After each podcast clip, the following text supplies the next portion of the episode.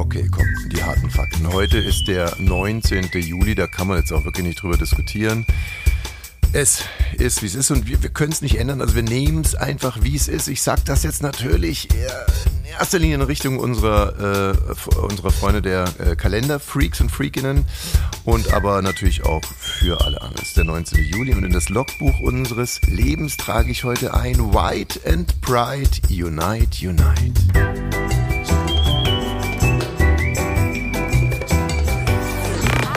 17.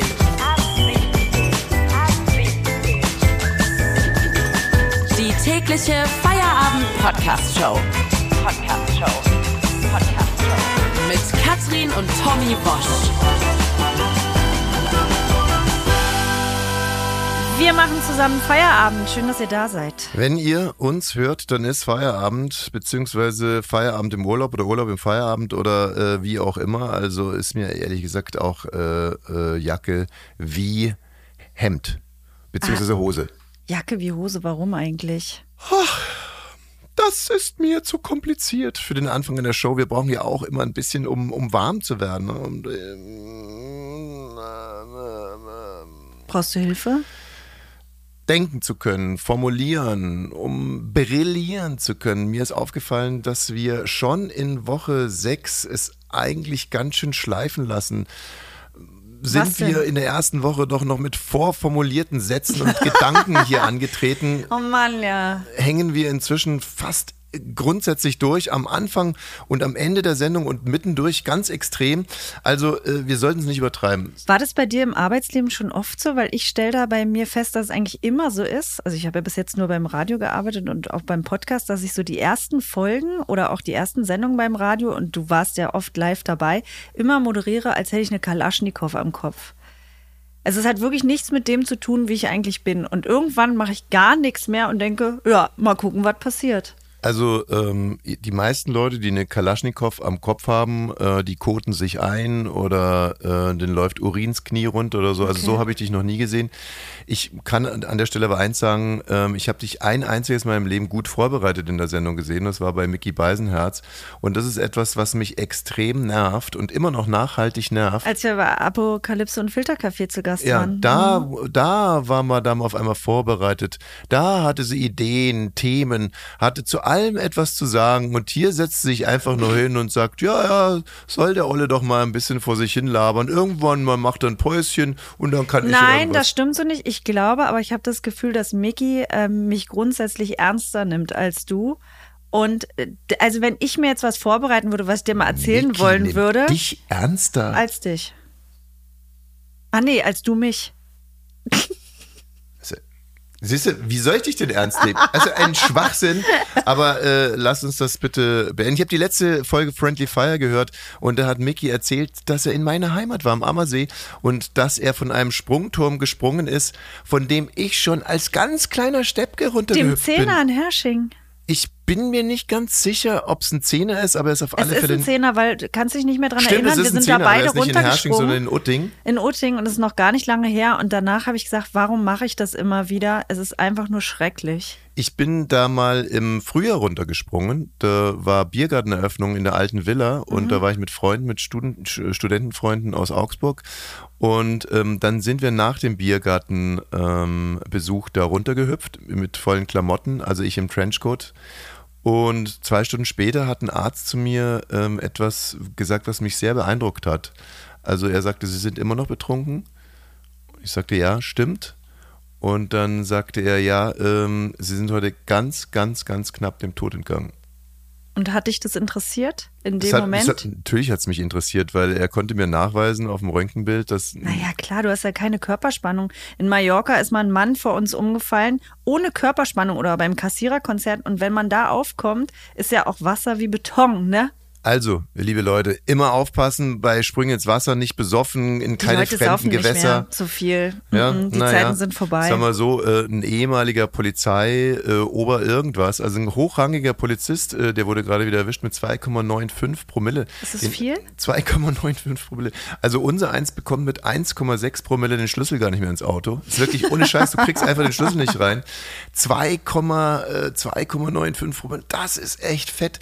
Und den Typen haben sie vor ein paar Jahren schon mal gefickt, würde ich fast sagen, jetzt umgangssprachlich. Und da hatte er 1,6 irgendwas. Ist halt alkoholkrank wahrscheinlich. Ja, ja, aber den haben die dann ins, äh, ins Innenministerium verlegt, weil sie dachten, also als Polizeichef macht er jetzt irgendwie keinen schlanken Fuß.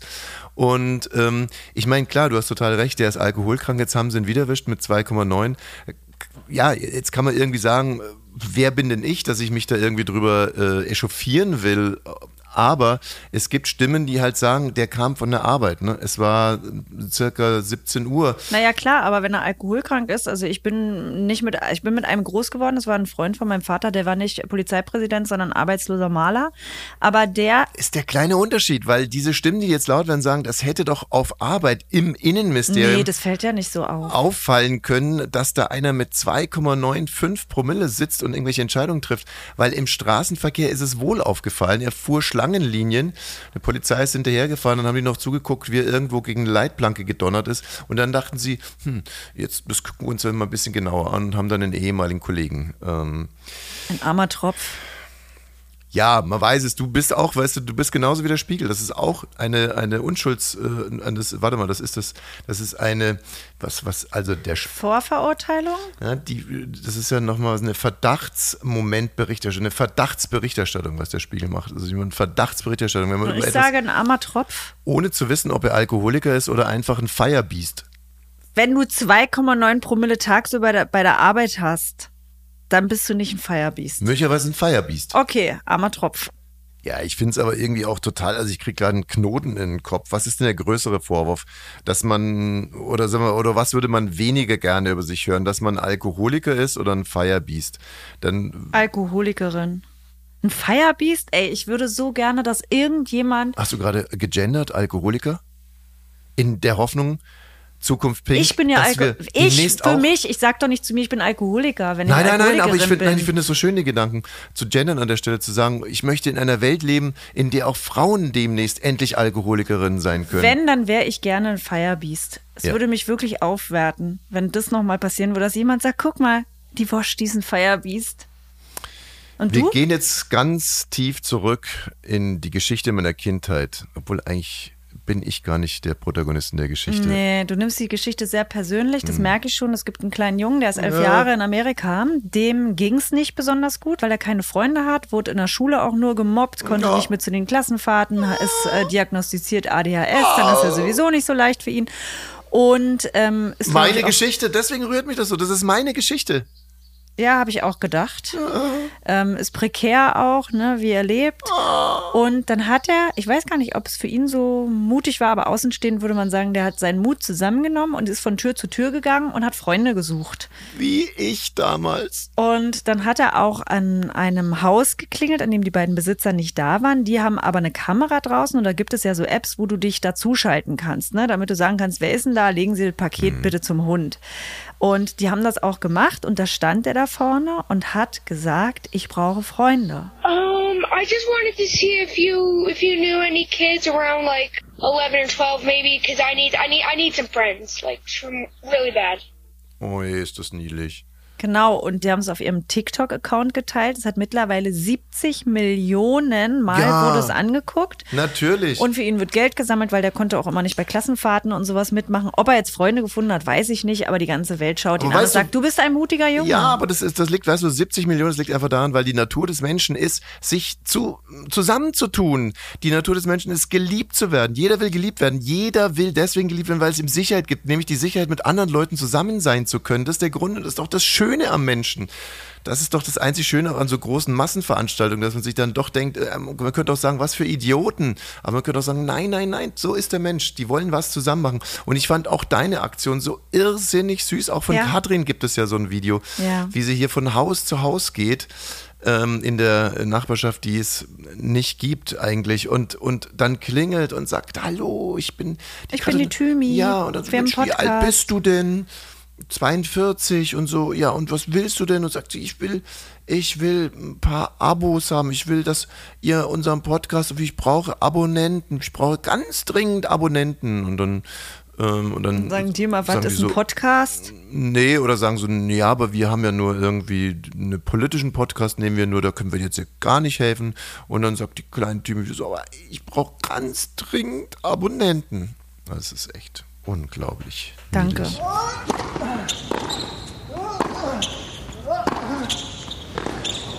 Ab 17 beide. Eigentlich muss man ja auch gar nicht immer über den See gucken nach Amerika, weil die süßesten Buben, die haben wir eigentlich hier in Deutschland selber. Zum Beispiel den Reichelt Julian. Ja, Julian Reichelt, der twittert ja auch sehr gerne und auch sehr erfolgreich, hat viele Follower, äh, die da zugucken, was er so macht. Und vor fünf Tagen hat er sich aufgeregt und echauffiert, denn äh, vor der Berliner Polizei wurde eine Regenbogenfahne gehisst. Die sagen, hier, wir wollen die hier hängen haben, wir wollen zeigen, dass wir alle Menschen respektieren, was ja auch die Regenbogenfahne sagt. Ne? Die sagt, hier hat jeder irgendwie seinen Platz. Ich habe letztens an einem Polizeiauto die Regenbogenfahne gesehen und äh, da war ich auch für einen kurzen Moment, ich habe zumindest mal nachgedacht darüber, ob ich es richtig oder falsch finde. Also der erste Impuls war natürlich, ich habe mich gefreut, weil es einfach toll aussieht, auch farblich schön äh, passt. Aber äh, dann dachte ich mir halt, ist es, ist es richtig, ist es falsch, dass die Polizei das macht? Wie wäre es, wenn jetzt zum Beispiel die Polizei eine FC Bayern München Flagge hissen würde? Fände ich jetzt wahrscheinlich nicht so gut. Schalke-Fans fänden es richtig gehend beschissen. Was würde man machen, wenn die Polizei jetzt, weiß nicht was, einen CDU-Aufkleber hätte? Fände ich es auch nicht schön. Aber dann ist mir irgendwie nochmal aufgefallen, dass äh, das Wesen von LGBTQIA+, ich muss ganz ehrlich sagen, dass ich damit, äh, dass ich mich da immer konzentrieren muss, das Wesen ist ja irgendwie, dass keiner ausgeschlossen wird. Ne? Mit einer FC Bayern-Fahne schließt du jemanden aus oder mit einem CDU-Aufkleber. Äh, aber mit der Fahne, da nimmst du ja eigentlich alle, alle mit an den Tisch. Aber Julian fand's scheiße und hat dann getwittert. Genau. Und er sagt, dass ähm, jeder vernünftige Mensch in diesem Land sich wünschen würde, dass vor der Polizei und vor diesen düsteren Fassaden unserer Geschichte nie wieder diese Flaggen von so politischen Bewegungen gehisst werden. Ähm, vergleicht es dann in seinem Tweet auch mit einer totalitären Ideologie, also sagt, ähm, Ja, im Ernst, ja klar. Also, im, im, also runtergebrochen, er schwurbelt in seinem Twitter unheimlich rum, aber im, im Kern äh, setzt er eigentlich die LGBTQIA-Plus-Bewegung mit einer totalitären Organisation gleich. Und das ist nun wirklich mal komplett ausgewiesene Unfug. Man muss schon fast fragen, cui bono, what the fuck happened to Julian Reichelt? Hat jetzt auch eine Strafanzeige äh, an der Backe und zwar von Alfonso Pantisano, das ist ja Berlins Queerbeauftragter seit dem 11. Juni, glaube ich. Und äh, der wirft Julian Reichelt Volksverhetzung vor. Wir sind ja ein integratives Medium. Wir wollen alle zurück in unsere liberale, aufgeschlossene, tolerante Mitte holen und das auch in Bezug auf Julian Reichelt. Hallo Julian. Wir erklären jetzt die Farben der Regenbogenfahne nur für dich. Unsere Regenbogenfahne LGBTQIA+. Aber das musst du dir nicht merken, das ist zu kompliziert. Die Pride Flag und ihre Farben. Ich lieb Rot, das steht für Leben. Ich mag Orange, das steht für Heilung. Und Gelb, das ist die Sonne.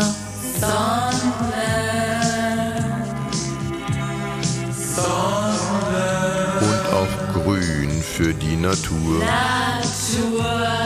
Blau für Harmonie.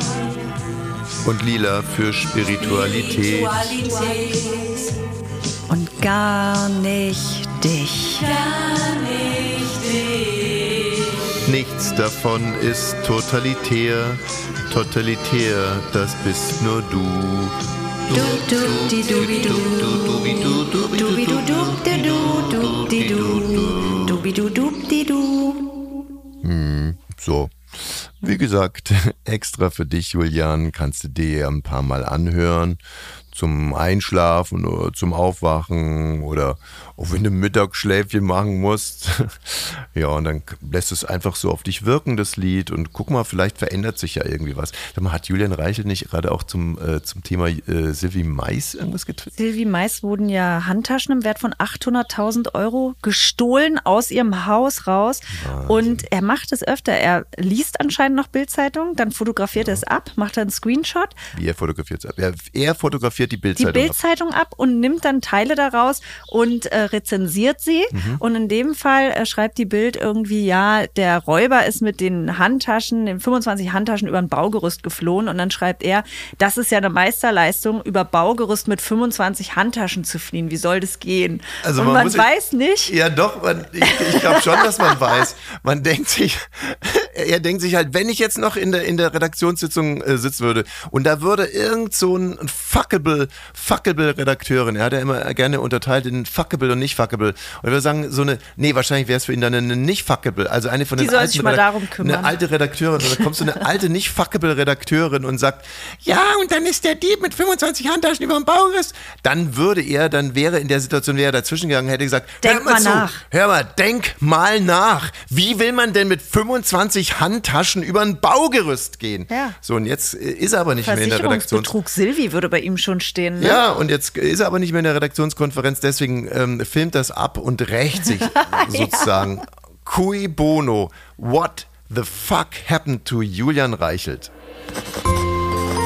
Das Ab 17 Tagebuch von und mit Tommy Wosch.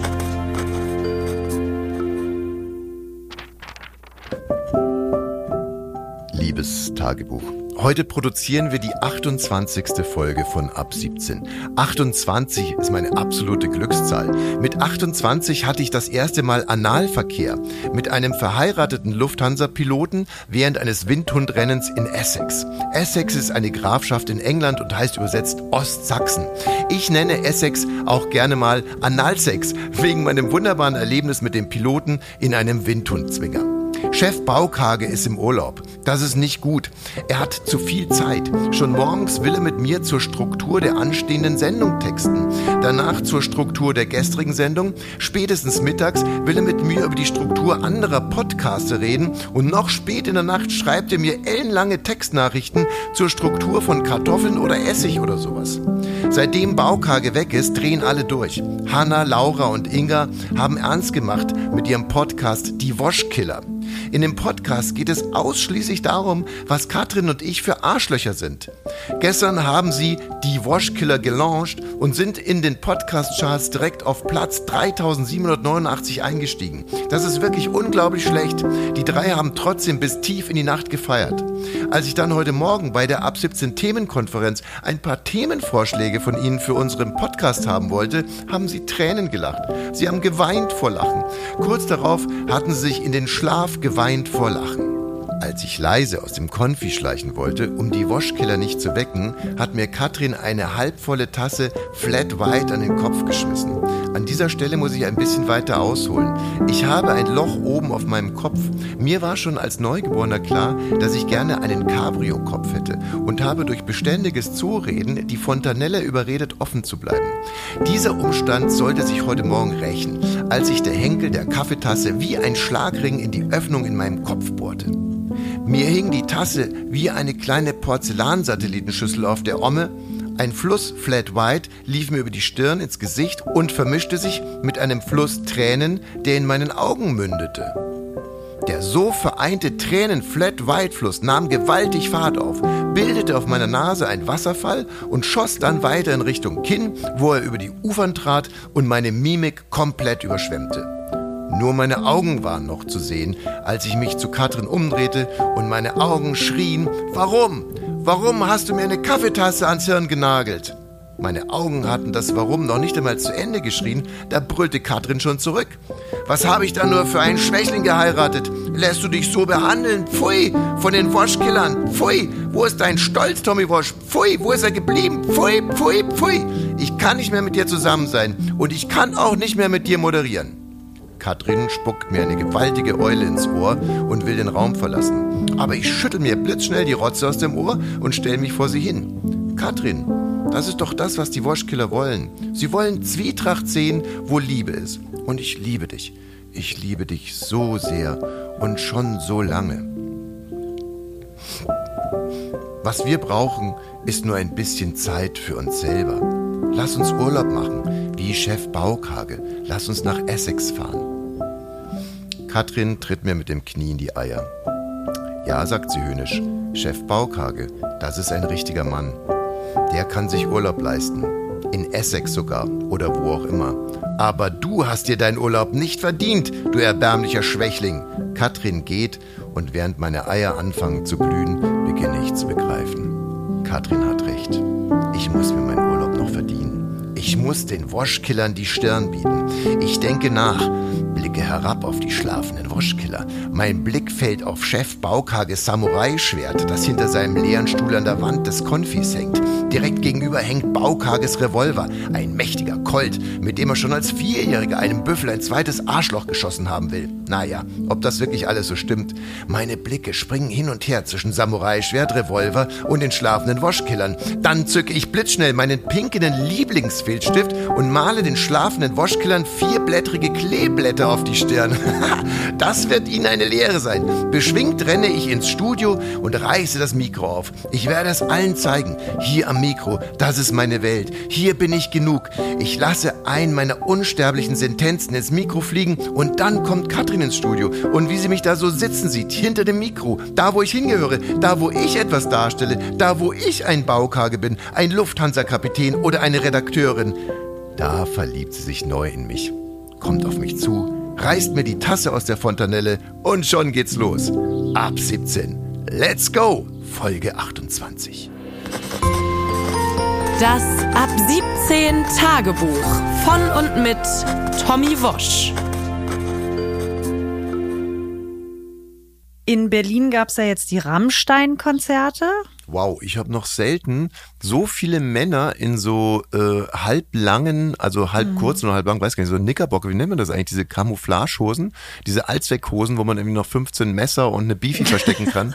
Wahnsinn. Äh, am- liebsten noch, das sind so Hosen, wo dann am liebsten noch so ein komischer Kaffeebecher auch noch mit dran hängt, so ein Thermokaffeebecher. Ja, die haben sich alle auf den Weg gemacht ins Olympiastadion. Da hat's gebrannt. Rammstein waren da. Und jetzt ist äh, rausgekommen, dass Till Lindemann sich da nachts noch auf den Weg gemacht hat in den KitKat Club. Also äh, rausgekommen, die Formulierung legt ja schon irgendwie nahe, dass das ein Skandal ist oder etwas ganz Besonderes ist. Siehst du das so? Ja, ich war schon, also ich kenne mich mit dem KitKat Club gar nicht so gut aus. Ich war da auch noch nie und ich habe immer, oder ich denke, das ist halt ein Club, in dem man geht, da wird gevögelt. Da hat's mich nie hingezogen, aber ich finde es auch interessant. Aber ich finde interessant, dass der da reingekommen ist. Okay. Also Till Lindemann, die Vorwürfe sind ja klar, ähm, sexualisierte Gewalt, äh, wie soll man es ausdrücken, minder, möglicherweise minderjährige Frauen, die möglicherweise mit K.O.-Tropfen irgendwie außer Gefecht gesetzt wurden. Das wird natürlich bestritten von der Band. Genau, jetzt darf er keine Aftershow-Party mehr machen. So, da geht er in ist- den KitKat Club. Ge- Das, so könnte man es runterbrechen. Also eine Aftershow, äh, es gibt keine Row Zero mehr, äh, Aftershow-Party soll es auch nicht mehr geben, also geht Till Lindemann in den KitKat Club. Und jetzt ist es halt so, du warst da noch nicht, ich war da auch noch nicht. Ähm, wir haben mal ein bisschen im Team rumgefragt. Die einzige, die da schon war, ist äh, Hanna. Hallo Hanna. Hallo, ihr beiden. Till Lindemann im KitKat Club. Passt das oder passt das nicht?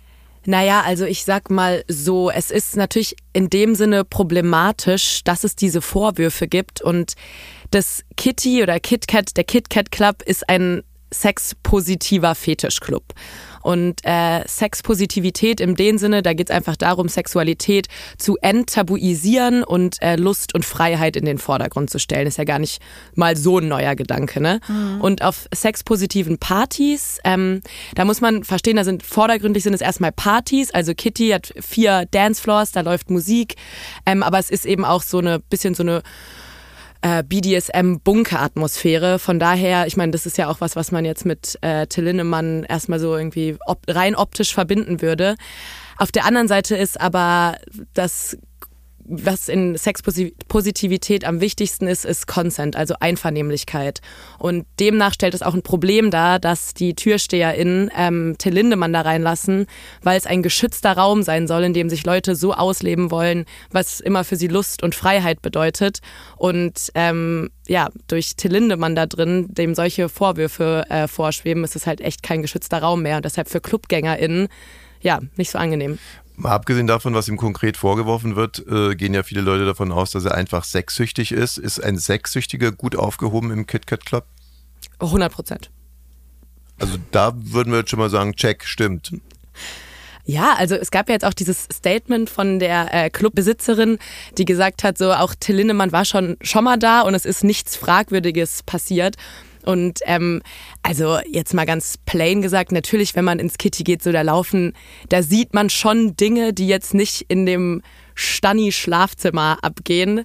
Fragwürdig, die Begrifflichkeit äh, ist vielleicht fragwürdig, aber äh, ja. Aber ist es dann ähm, sozusagen im KitKat Club, wird dann auch irgendwie Sex praktiziert, indem es eine Subordination gibt, also so ein Machtgefälle, wo einer der Mächtigere ist und der andere der weniger Mächtige? Ja, also ähm, Kitty hat von den sexpositiven Partys, ähm, würde ich sagen, schon, also ne, es ist ein Fetischclub und es ist so ein BDSM-Charakter. Das ist, sind die Räumlichkeiten da, es ist halt so ein Keller ähm, und auch die, wie die Leute angezogen sind. Es ist viel Lack, Leder.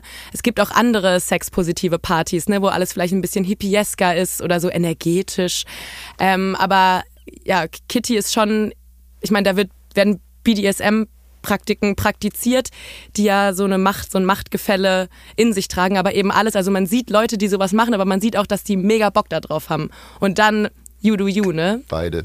Also wenn man das dann ähm, ganz konkret rausarbeitet, wirft man Till Lindemann vor, dass er ein System erschaffen hat, in dem er der Mächtige ist und die Frau ohnmächtig ist. Und zwar ohne, dass sie das für sich selber gewählt hat.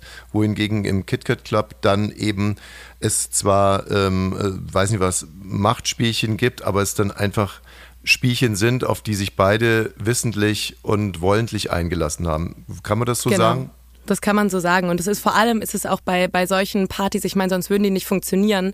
Ähm, es sagen auch gerade, da sind auch viele Leute, die eben sonst irgendwie in anderen selbst auch Partyräume, aber öffentlichen Räumen einfach diskriminiert werden, die sich dort so sicher fühlen, dass sie sich so ausleben können und das eigentlich auch von dem Schutzpersonal, welches da ist, da muss man sich in der Regel nicht erklären. Wenn einem da was passiert, ähm, was, was man nicht zugestimmt hat, dann kann man da hingehen und kann sagen, diese Person hat das und das gemacht, ich hätte die gerne hier raus und es passiert sofort. Also äh, auf den Punkt gebracht, eine leicht bekleidete Frau fühlt sich im KitKat Club sicherer als im restlichen Berlin. ja.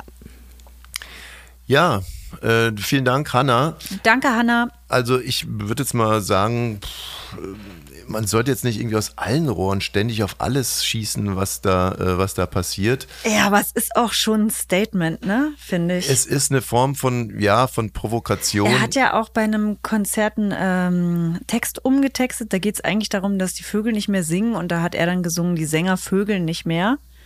Also er fühlt sich auch nicht unwohl gerade. Naja, aber äh, das ist ja aber schon mal zumindest mal eine kreative Leistung. Also es ist eine der besseren äh, Rammstein-Zeilen. Aber er würde gerne anscheinend noch vögeln, sonst würde er da nicht hingehen. Naja, Vögeln will, ja, weiß nicht, apropos. Wann ist eigentlich äh, morgen? Sexy Thursday. Morgen ist Morgen ist Sexy wieder. Thursday. Morgen ist unser Sexy Thursday, obwohl es kommt gerade irgendwie gar nicht gut. Irgendwie, wenn man einen Satz mit Till Lindemann anfängt Nee. und dann ist man beim Sexy Thursday. Also vergesst alles, was Vergesst ich das, gerade was wir gesagt Nee, vergesst haben. Till Lindemann. Vergesst einfach Till Lindemann und wir bleiben dabei. Morgen ist der Sexy Thursday. Auch morgen ist wieder ein Feierabend und wir freuen uns auf euch. Bis morgen.